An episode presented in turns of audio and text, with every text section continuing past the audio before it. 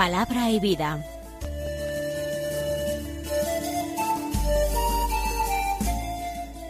Con el padre Manuel Horta desde Sevilla.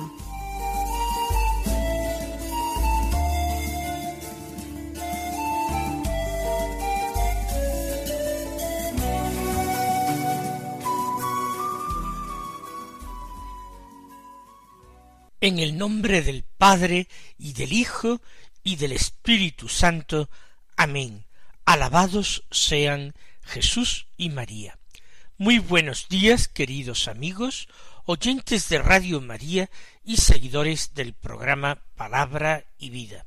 Hoy es el viernes de la cuarta semana del tiempo ordinario. Este viernes es 4 de febrero. Por eso es el primer viernes de mes. Y nosotros procuraremos practicar la comunión reparadora de los nueve primeros viernes de mes, revelada por el Sagrado Corazón de Jesús a Santa Margarita María de Aracoque. Vamos a escuchar la palabra de Dios que se proclama en la liturgia de la misa del día. Curiosamente, la primera lectura de la misa no es del libro primero de los reyes que habíamos empezado ayer, sino que es del libro del eclesiástico, del capítulo 47, los versículos 2 al 13. ¿Y esto por qué? Pues porque el libro del eclesiástico hace aquí el elogio de los grandes personajes antiguos, de la historia de Israel, de los grandes amigos de Dios. Y aquí se hace el elogio de David. Se dice de él que fue valiente, que fue fuerte con la fuerza que le proporcionó el Señor, que glorificó a Dios, que lo alabó, que le adoró, que compuso himnos y cantos en su honor, que estableció turnos de sacerdotes para que estuviesen siempre en presencia del Señor, que embelleció las solemnidades y fiestas en honor del Señor, todo eso, y al final dice, y el Señor le perdonó sus pecados y exaltó su poder para siempre, le otorgó una alianza real y un trono de gloria en Israel. Esta es la afirmación más importante de la lectura de hoy. Que Dios se fija en nuestras pequeñas obras, no se fija en la multitud y gravedad de nuestros pecados, pero se fija, sí, en nuestra alabanza, en nuestro amor, la confianza que nos hace mostrarnos valientes, la fe, el cuidado en su culto, la atención a los detalles, todo lo tiene en cuenta Dios. Y por eso Él, en su infinita misericordia, nos perdona nuestros pecados y nos recompensa tan poca cosa. Vamos a detenernos entonces más bien en la meditación de el Evangelio de la Misa. Ya sabemos que es de San Marcos, hoy del capítulo sexto, los versículos 14 al 29 que dicen así. En aquel tiempo, como la fama de Jesús se había extendido, el rey Herodes oyó hablar de él. Unos decían Juan el Bautista ha resucitado de entre los muertos, y por eso las fuerzas milagrosas actúan en él. Otros decían es Elías, otros es un profeta como los antiguos. Herodes al oírlo decía, es Juan, a quien yo decapité, que ha resucitado. Es que Herodes había mandado prender a Juan y lo había metido en la cárcel encadenado. El motivo era que Herodes se había casado con Herodías, mujer de su hermano Filipo, y Juan le decía que no le era lícito tener a la mujer de su hermano. Herodías aborrecía a Juan y quería matarlo, pero no podía, porque Herodes respetaba a Juan, sabiendo que era un hombre justo y santo, y lo defendía. Al escucharlo, quedaba muy perplejo, aunque lo oía con gusto. La ocasión llegó cuando Herodes, por su cumpleaños, dio un banquete a sus magnates, a sus oficiales y a la gente principal de Galilea. La hija de Herodías entró y danzó, gustando mucho a Herodes y a los convidados. El rey le dijo a la joven Pídeme lo que quieras, que te lo daré. Y le juró Te daré lo que me pidas, aunque sea la mitad de mi reino. Ella salió a preguntarle a su madre ¿Qué le pido? La madre le contestó la cabeza de Juan el Bautista. Entró ella enseguida a toda prisa, se acercó al rey y le pidió Quiero que ahora mismo me des en una bandeja la cabeza de Juan el Bautista. El rey se puso muy triste, pero por el juramento y los convidados no quiso desairarla. Enseguida le mandó a uno de su guardia que trajese la cabeza de Juan. Fue, lo decapitó en la cárcel, trajo la cabeza en una bandeja y se la entregó a la joven. La joven se la entregó a su madre. Al enterarse sus discípulos, fueron a recoger el cadáver y lo pusieron en un sepulcro. El personaje de Juan Bautista ha estado muy presente en el Evangelio de la misa de cada día. Ha estado presente durante el Adviento, durante la Navidad y durante los primeros días del tiempo ordinario. Recuerden ustedes que para Jesús fue una señal de que había llegado el momento de comenzar su vida eh, pública, su vida de predicación, el hecho de que las gentes acudían de todas partes al bautismo de Juan en el Jordán. También iban gentes de Galilea. Como Jesús, después de ser bautizado y conocer a algunos de los que serían sus primeros discípulos, volvió a Galilea y allí comenzó a predicar.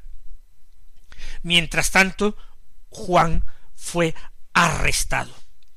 Lo cuenta, lo narra el Evangelio que acabamos de escuchar. Comienza el texto con la noticia que nos llega de que Juan ha muerto.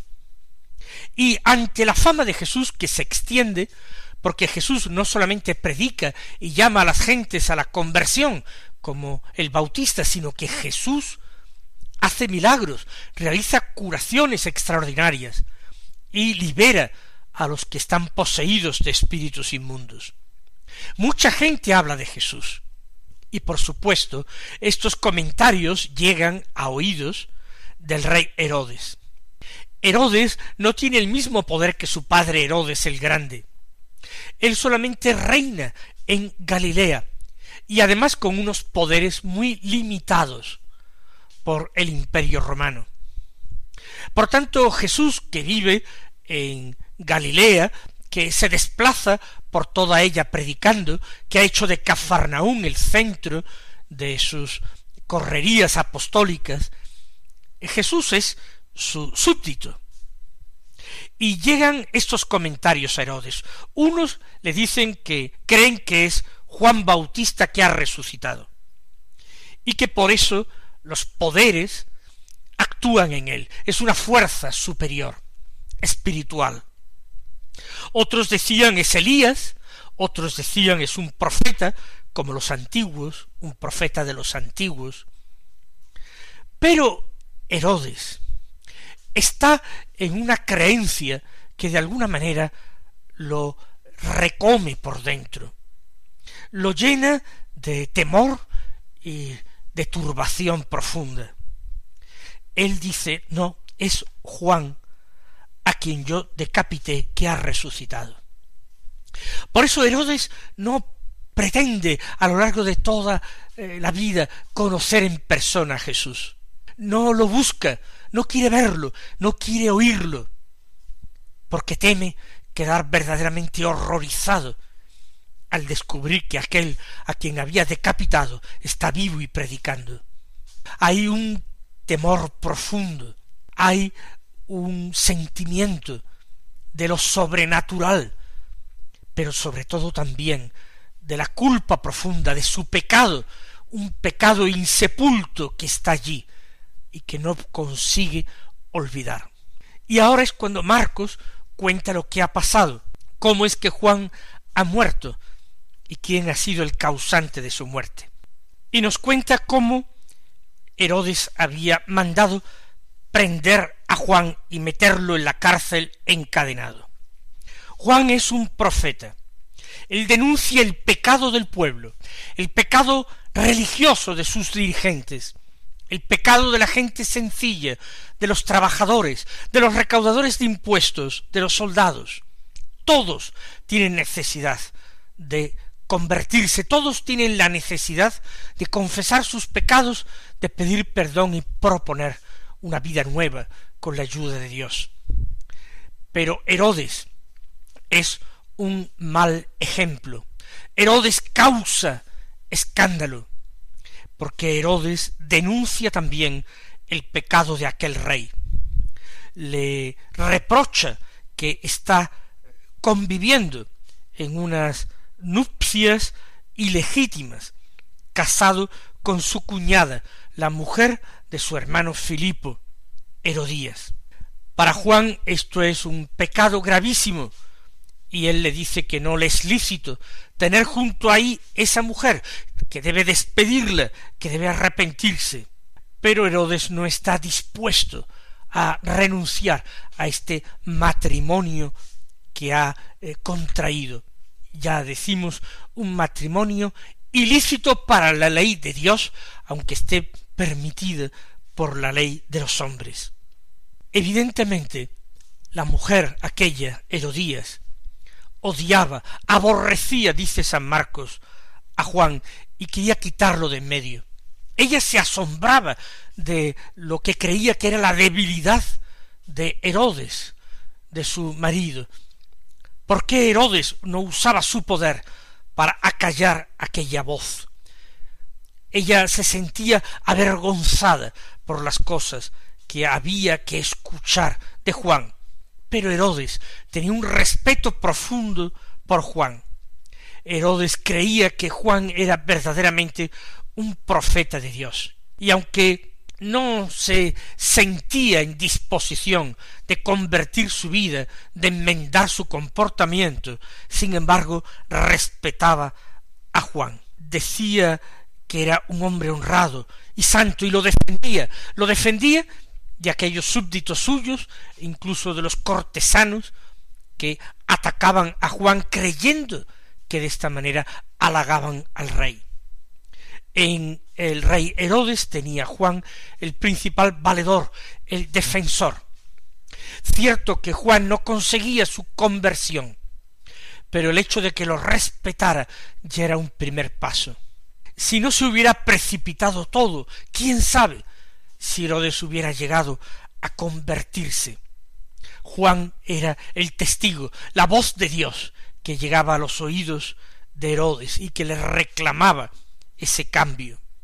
Lo funesto fue una fiesta, un banquete dado con ocasión de su cumpleaños a sus cortesanos, a los oficiales, a la nobleza de Galilea, a la gente que contaba el rey organiza la fiesta, pero una joven a la que nos resistimos a darle el nombre de hijastra, quizás más propiamente sobrina suya, probablemente joven y hermosa, entra y danza para los invitados, y lo hace con gracia, lo hace con atractivo, todos quedan encantados.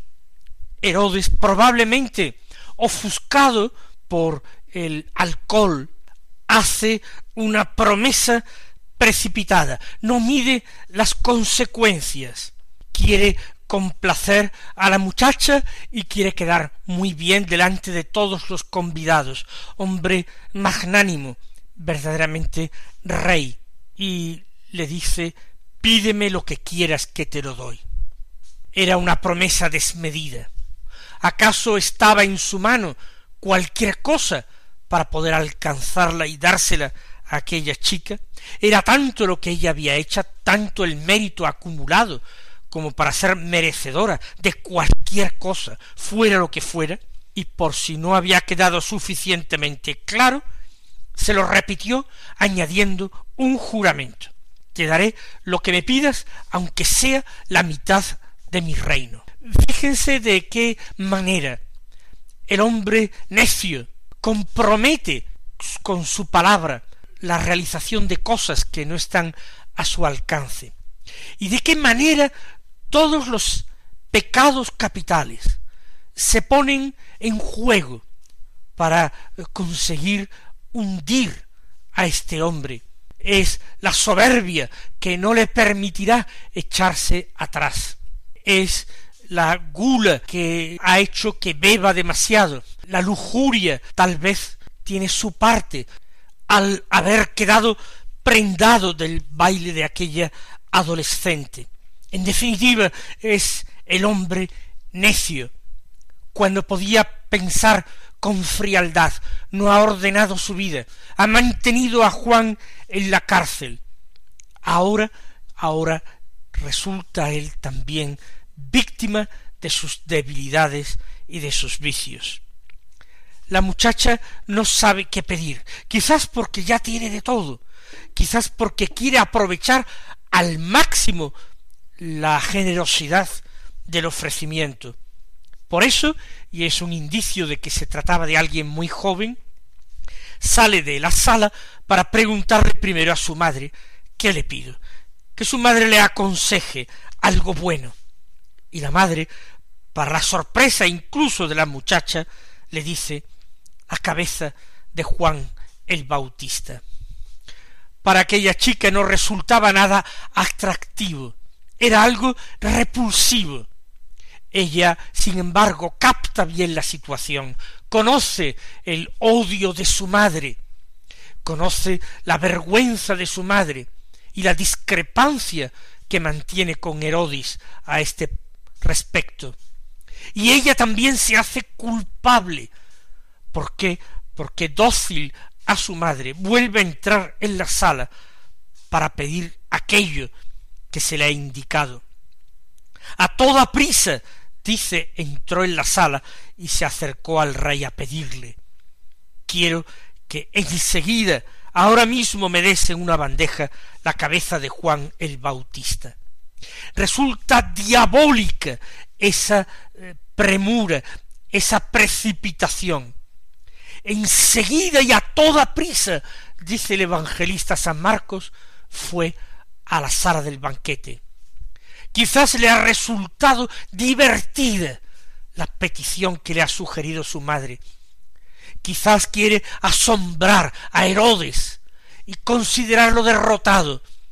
Quizás quiere asombrar a todos los convidados y ser alguien original, alguien asombroso.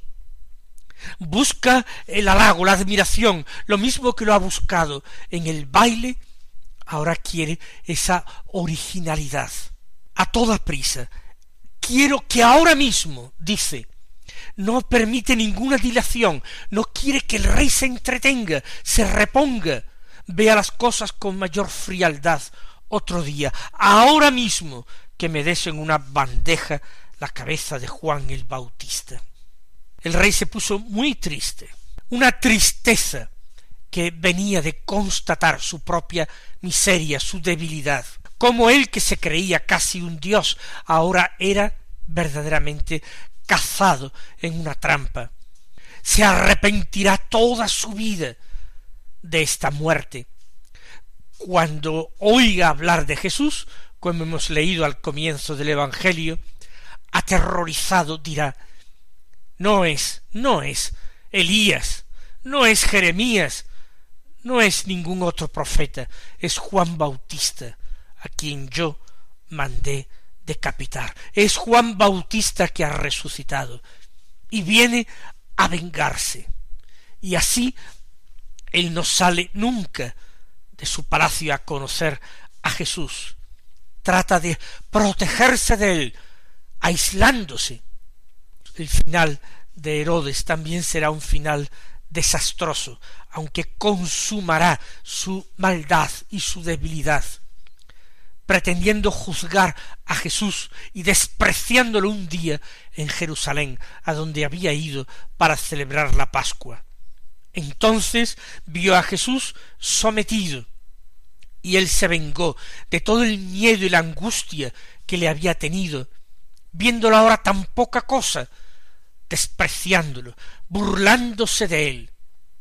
Lo revistió de un, una vestidura blanca de loco y lo mandó de regreso a Poncio Pilato, y desde aquel momento Pilato y él, que habían tenido ciertos roces y enfrentamientos, se volvieron a hacer amigos.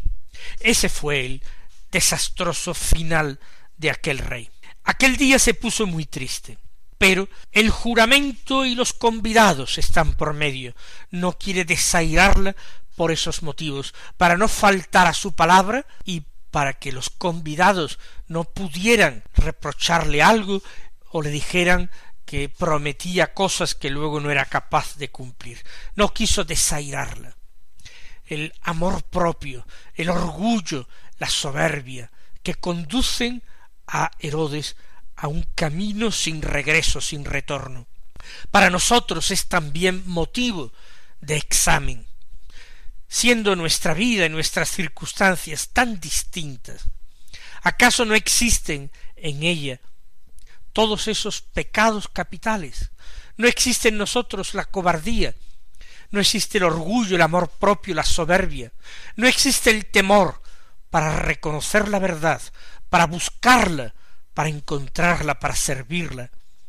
no existe la lujuria, la gula, la pereza y todos los pecados capitales no van todos ellos consiguiendo que tomemos día a día decisiones equivocadas que no nos van llevando a la felicidad, sino a nuestra ruina, a nuestra desgracia. Enseguida, tal como ella le había pedido, mandó un verdugo que trajese la cabeza de Juan. Lo decapitó en la cárcel y trajo la cabeza en una bandeja y se la entregó a la joven. No creo que el rey quisiera contemplar aquel terrible espectáculo. Para el rey aquella fiesta había acabado. Era su cumpleaños, pero a partir de entonces es como si no cumpliera ninguno más. El tiempo, el tiempo propicio para la conversión se le había terminado y ahora la tristeza es la herencia. Al enterarse los discípulos de lo que había ocurrido, de esa muerte repentina de su maestro Juan en la cárcel, fueron a recoger el cadáver y lo enterraron, llenos de dolor, llenos de piedad y con un cierto grado de desconcierto. ¿Cómo es que el Señor ha permitido tal cosa? Pero mayores cosas permitiría el Señor cuando su Mesías y su Hijo Cristo Jesús padecería también la muerte por la salvación de los hombres, porque Dios salva a la humanidad a pesar y a partir del pecado de los hombres y contando con la debilidad y la obediencia. Que el Señor os colme de bendiciones y hasta mañana si Dios quiere.